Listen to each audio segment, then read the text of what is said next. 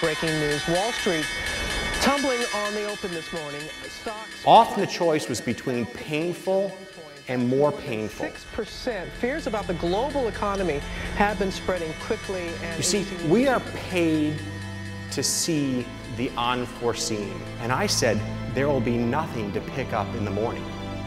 We're going to get this done. Empiezan los FinPix. Soy Mariano Angulo, esto es No Financieros y vamos al lío. ¡Que invierta su puta madre! Rick, I I just, I, I- just as a, as a as a public health and public service announcement uh, for the audience, the difference Wait, wait, between first a of all, big who box retailer. Who is this? Hold on. The difference between a, it's who Andrew. else? The difference Who the else? difference between a Who big else? box retailer. Hold on.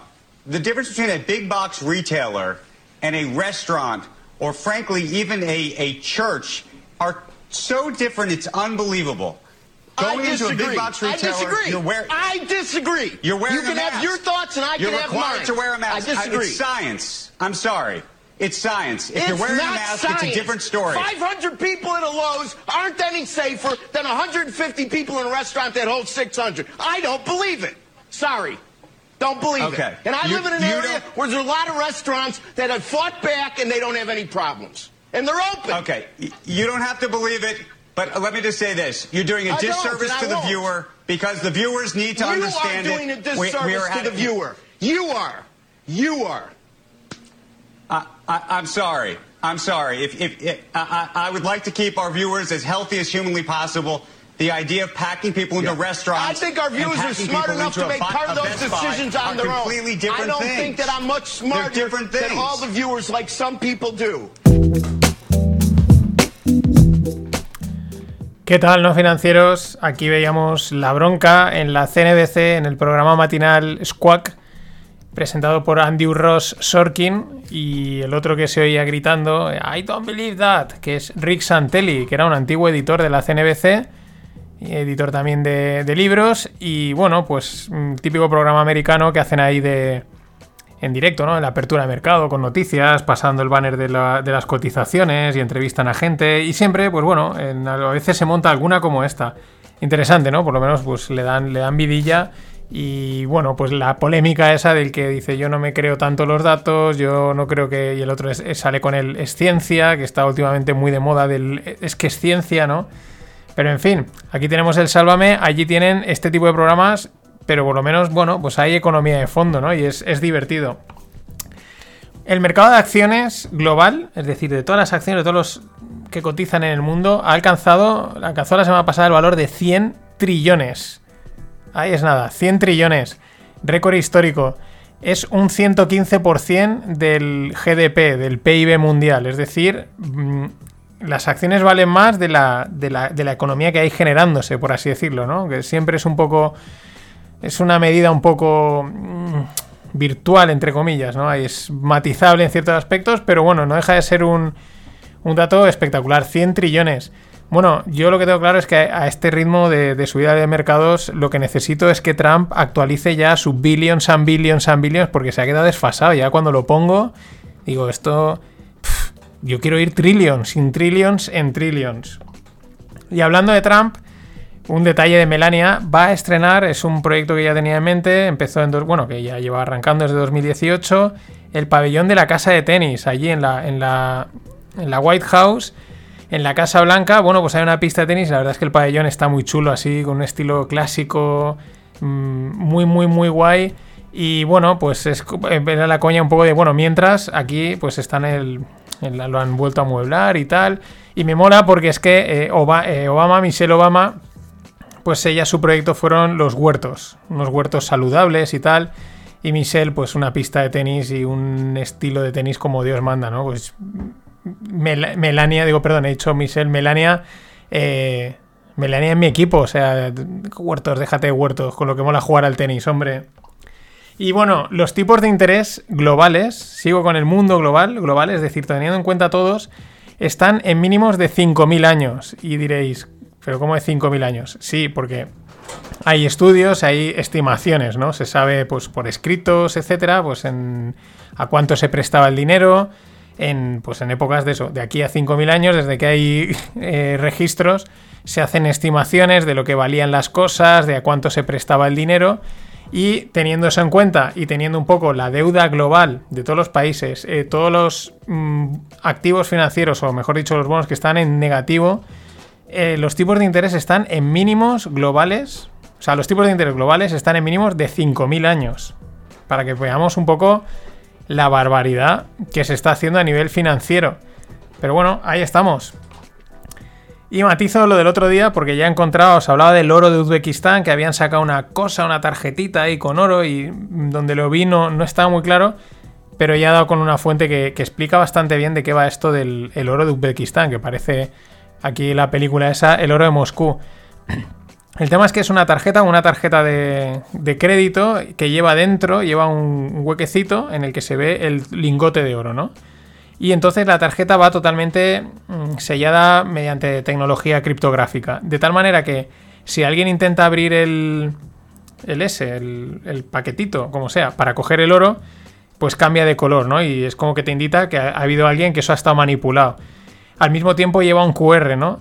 ¿Cuál es la gracia? ¿y esto para qué? Bueno, pues es una manera de poder comprar oro en el que, digamos, está como autoverificado. No, tienes que, no hace falta a lo mejor que te lo venda una joyería o un banco central, que son los primeros en venderlo, sino que cualquier persona en la calle dice, oye, mira que tengo este oro, que te lo vendo. Y tú coges la tarjeta y compruebas el QR, compruebas que el sellado está perfecto y dices, ah, pues te lo compro. ¿No? Con lo cual facilita la transacción y el movimiento del oro. Un poco, hay quien dice que podría ser como una especie de dinero en el sentido de pagos. No tiene podría serlo por esa facilidad de transacción de que llegas y dices, ah, pues sí, está todo ok, pues te lo acepto, ¿no? Pero claro, no, vas a pagar con un lingotito de oro que vale su pasta. Más bien es una, un modelo distinto, yo creo que facilita el comprar y venderlo sin tener que recurrir a lo mejor a un, a un sitio oficial porque ya digo, el propio sistema está autoverificado. Si queréis un poco más de información en la newsletter os dejo el link que está, está bastante bien explicado. Y bueno, Finlandia va a sacar una ley para beneficiar a Nokia por el tema del 5G. Esta es una guerra que está ahí abierta desde hace ya un tiempo. Están las teorías, las teorías conspiranoicas de que esto del coronavirus tiene que ver con el 5G, que si es, bueno, que si es una capa de humo, etcétera. Bueno, no sé, pero sí que es verdad que es una guerra, digamos, por lo menos comercial y tecnológica. El 5G lo que va a traer es un nivel de, de banda de datos muy tocha, que eso permite pues manejar muchos datos eh, y por ello mucha información y bueno, pues una ventaja competitiva, ¿no? Una de las cosas que, por ejemplo, dicen que puede traer es eso, el, que realmente los coches autónomos puedan funcionar perfectamente, porque que no haya una caída en la conexión y por lo tanto te pegues un piño o que te estén operando a distancia y hay una caída en la conexión y, y te perforen lo que no toca, sino que el 5G permite, es un nivel bestial y bueno, pues ya os podéis imaginar por dónde van los tiros. Claro, hay dos, tres empresas en el mundo que son las que son capaces de desarrollar y de implementar este tipo de redes. Una de ellas es Nokia. Y bueno, pues aquí entran los chinos con su Huawei, con su ZTE y Finlandia dice, pues yo voy a proteger a los míos. También leí hace poco que Suecia estaba también planeando algo así, pues prohibir a, a Huawei o a ZTE que entren aquí. Pues bueno, si los chinos probablemente harían lo mismo, pues ¿por qué no hacerlo? Y siguiendo en China, JD, que es uno de los e-commerce más, más importantes de allí, con Taobao, con. Eh, ahora no me sale el otro nombre, Pinduoduo creo que también. Pero bueno, JD va a ser el primero en probar el yuan digital. Bien, oye, que lancen ya los, las CBDCs estas, el yuan digital, el euro digital, porque no paran de decir, este lo va a probar, va a salir ya, ya veréis cuando salgan. Eh, están haciendo pruebas. Mm, oye, si lo tenéis, sacarlo ya, que queremos verlo, queremos ver esto cómo funciona, que están aquí mm, vendiéndonos constantemente el yuan digital, el dólar digital, el euro digital y, qué. Pues sacarlo ya, hombre, sacarlo ya. Más cosas. Momento de IPO, los mercados están en máximos y es momento de IPOs, acordaos. Initial Public Offering, o en español, OPV, oferta pública de venta. Claro, cuando los mercados suben, pues hay apetito y entonces es momento de sacar las, empresas a bolsa para captar dinero en qué? En máximos. Una hipo que parece ser que se plantea para 2021 es la de Coursera, la mítica plataforma de cursos online muy relacionados con el mundo de las universidades. Y bueno, pues van a. ha tirado bastante. Luego han salido otras, cada una con su, con su nicho de mercado. Así que estos parece que en 2021 también sacarán su hipo. Las IPOs que ya están mega confirmadas son la de Durdas y la de Airbnb. Lo interesante es la de Airbnb, primera, porque como he dicho, va a salir las acciones en el rango alto. Mm, en entorno parece ser a los 56-60 dólares, pues claro, dicen, no, esto irá entre los 40 y los 60, pero ya que estamos, intenta colarlas a 60, lógico. Pero lo interesante es que del paquete de acciones que van a emitir, eh, de esa pasta que capten, hay una parte que la van a dedicar a, un, a una dotación para los eh, dueños de Airbnb, ¿no? La idea cuál es? Eh, pues digamos, parece ser que es como generar un poquito más de, de engagement, ¿no? De que el, el, dueño, el que trabaje contigo, el propietario de un piso que esté en Airbnb, pues tenga una motivación para estar en Airbnb y no estar en otro lado. ¿Por qué? Porque esa dotación económica es una especie de fondo que pueden utilizar pues para renovar la casa en momentos de duros como pueden haber sido el pasado ver con esta pandemia pues ayudar a, esta gente.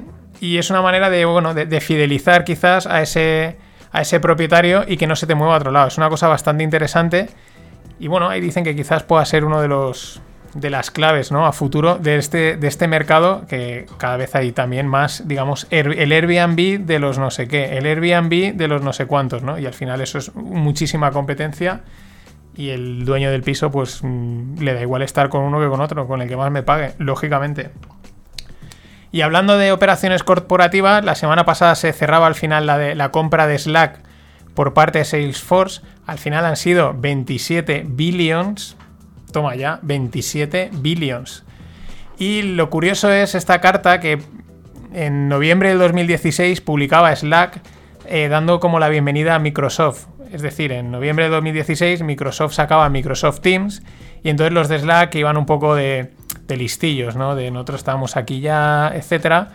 Pues le hicieron una carta, eh, bienvenidos, ¿no? Como diciendo, ya, pero bienvenidos Microsoft, pero aquí los que mandamos son somos nosotros. Bueno, Cuatro años más tarde, el resultado es que eh, en 2016 Slack tenía 4 millones de usuarios, en 2020 tiene 12 millones, 12 millones y la han vendido por 27 mil. Espectacular. Microsoft en 2016 tenía, Microsoft Teams tenía 0 millones, en 2020 tiene 115 millones de usuarios. Claro, Microsoft tiene ya toda la red de distribución, gente que gasta, solo tenían que meterlo en, el pack de Microsoft Office y ya lo gasta mucha gente. Pero también hay otra cosa importante, el tema de las corporaciones. Todos aquellos que estéis en empresas grandes o semi grandes, tú no coges cualquier software y lo instalas y lo funciona. Bueno, lo puedes hacer, pero te puede caer la, la, del pulpo por temas de seguridad. Los software tienen que cumplir una, serie de requisitos, tienen que estar validados, etc. Es un problema que tienen muchas veces eh, aplicaciones tipo Slack, mm, no sé, Trello, este tipo de cosas que en grandes empresas pues no pasan los filtros y por lo tanto pues el Microsoft de turno que ya tiene pasado el filtro pues tiene una ventaja. Y muy interesante ha sido el movimiento de Civitatis. Civitatis es una empresa que vende eh, visitas guiadas y excursiones, ¿no? en español y por todo el mundo, está en todo el mundo. Es bastante tocha. Es decir, es un producto, prácticamente es una experiencia, por así decirlo, no, no es un producto físico palpable pues abren la tercera tienda a pie de calle, en la calle Preciados de Madrid. Interesante por eso, ¿no? Es un movimiento de una empresa que realmente no tiene por qué seguir en el mundo, o sea, puede seguir en el mundo digital. No es como otras empresas que han nacido, por ejemplo, en, de zapatos, ¿no? Que han nacido totalmente digitales, vendiendo online, pero sí que a lo mejor te interesa tener una tienda y que el cliente vaya y toque el zapato, toque la camiseta y se haga una idea. En este caso no, en este caso tampoco lo vas a tocar porque es una, una excursión, una visita, pero parece que esta apuesta creen que les va a salir bien y por lo menos las otras tiendas parece que han funcionado. También en estos momentos, pues, oye, hay que, hay que jugársela. El sector del turismo está bastante, bastante tocado.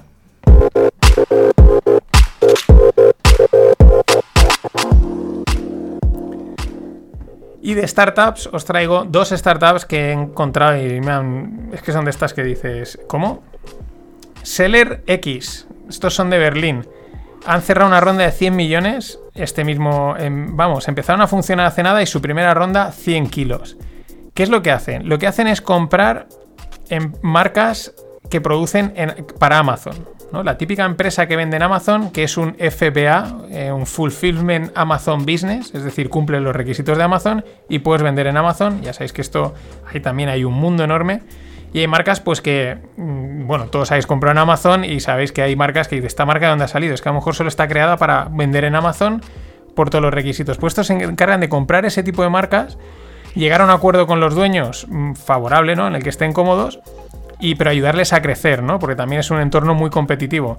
Ronda de 100 millones. Mm, me ha parecido muy negocio. Es como una especie de inversor mm, que le pone dinero, pero también les ayuda luego a, a crecer y quieren comprar como 20 o 30 marcas, ¿no? Pero fijaros, mm, al final no solo el, lo que genera alrededor este tipo de negocios como Amazon. Y la segunda es Katawiki. Es un marketplace de cosas especiales. En Holanda, ronda 150 millones. Ronditas. ¿Qué es cosas especiales? Vinos, sellos, billetes, eh, trenes de estos a escala, obras de arte, ¿no? Este tipo de cosas yo creo que es como de anticuario, de ese estilo. No es de anticuario, sino este tipo, sobre todo en esa línea. Y bueno, pues se vende online. Ellos dicen que es un marketplace curado, ¿no? Es decir, como de cosas seleccionadas. Pero ronda de 150 millones. Tela marinera. Y por último, blockchain. Un proyecto llamado Terra, no tiene nada que ver con la Terra española, que no lo parece muy interesante, pero ahí hay cosas que no me acaban de encajar. Es decir, mm, son unos tokens que van a replicar el movimiento de acciones de bolsa. Pero eso no quiere decir que estés comprando la acción. ¿sabes? No está. No es que saquen un token de una acción de Tesla y hayan comprado una acción de Tesla y por lo tanto. Vale, mm, está como respaldado, ¿no? Está vaqueado, que se diría. No, no, simplemente replica el movimiento, es decir, un derivado puro y duro eh, sobre unas acciones. Mm, Dice, para facilitar el acceso, y dices, pero si ya hay unas empresas que hacen las compras estas de microacciones, no sé. Mm, Esto también está li- liado con el mundo DeFi, puedes hacer staking y cosas así, pero a mí que, ¿para qué quiero comprar una acción virtual? Pues para eso compro la original o, o me voy al sistema clásico. No sé, mm, veremos a ver hacia dónde tira y os lo contaré. Nada más, hasta mañana. Always look on the bright side of life. Always look on the light side of life.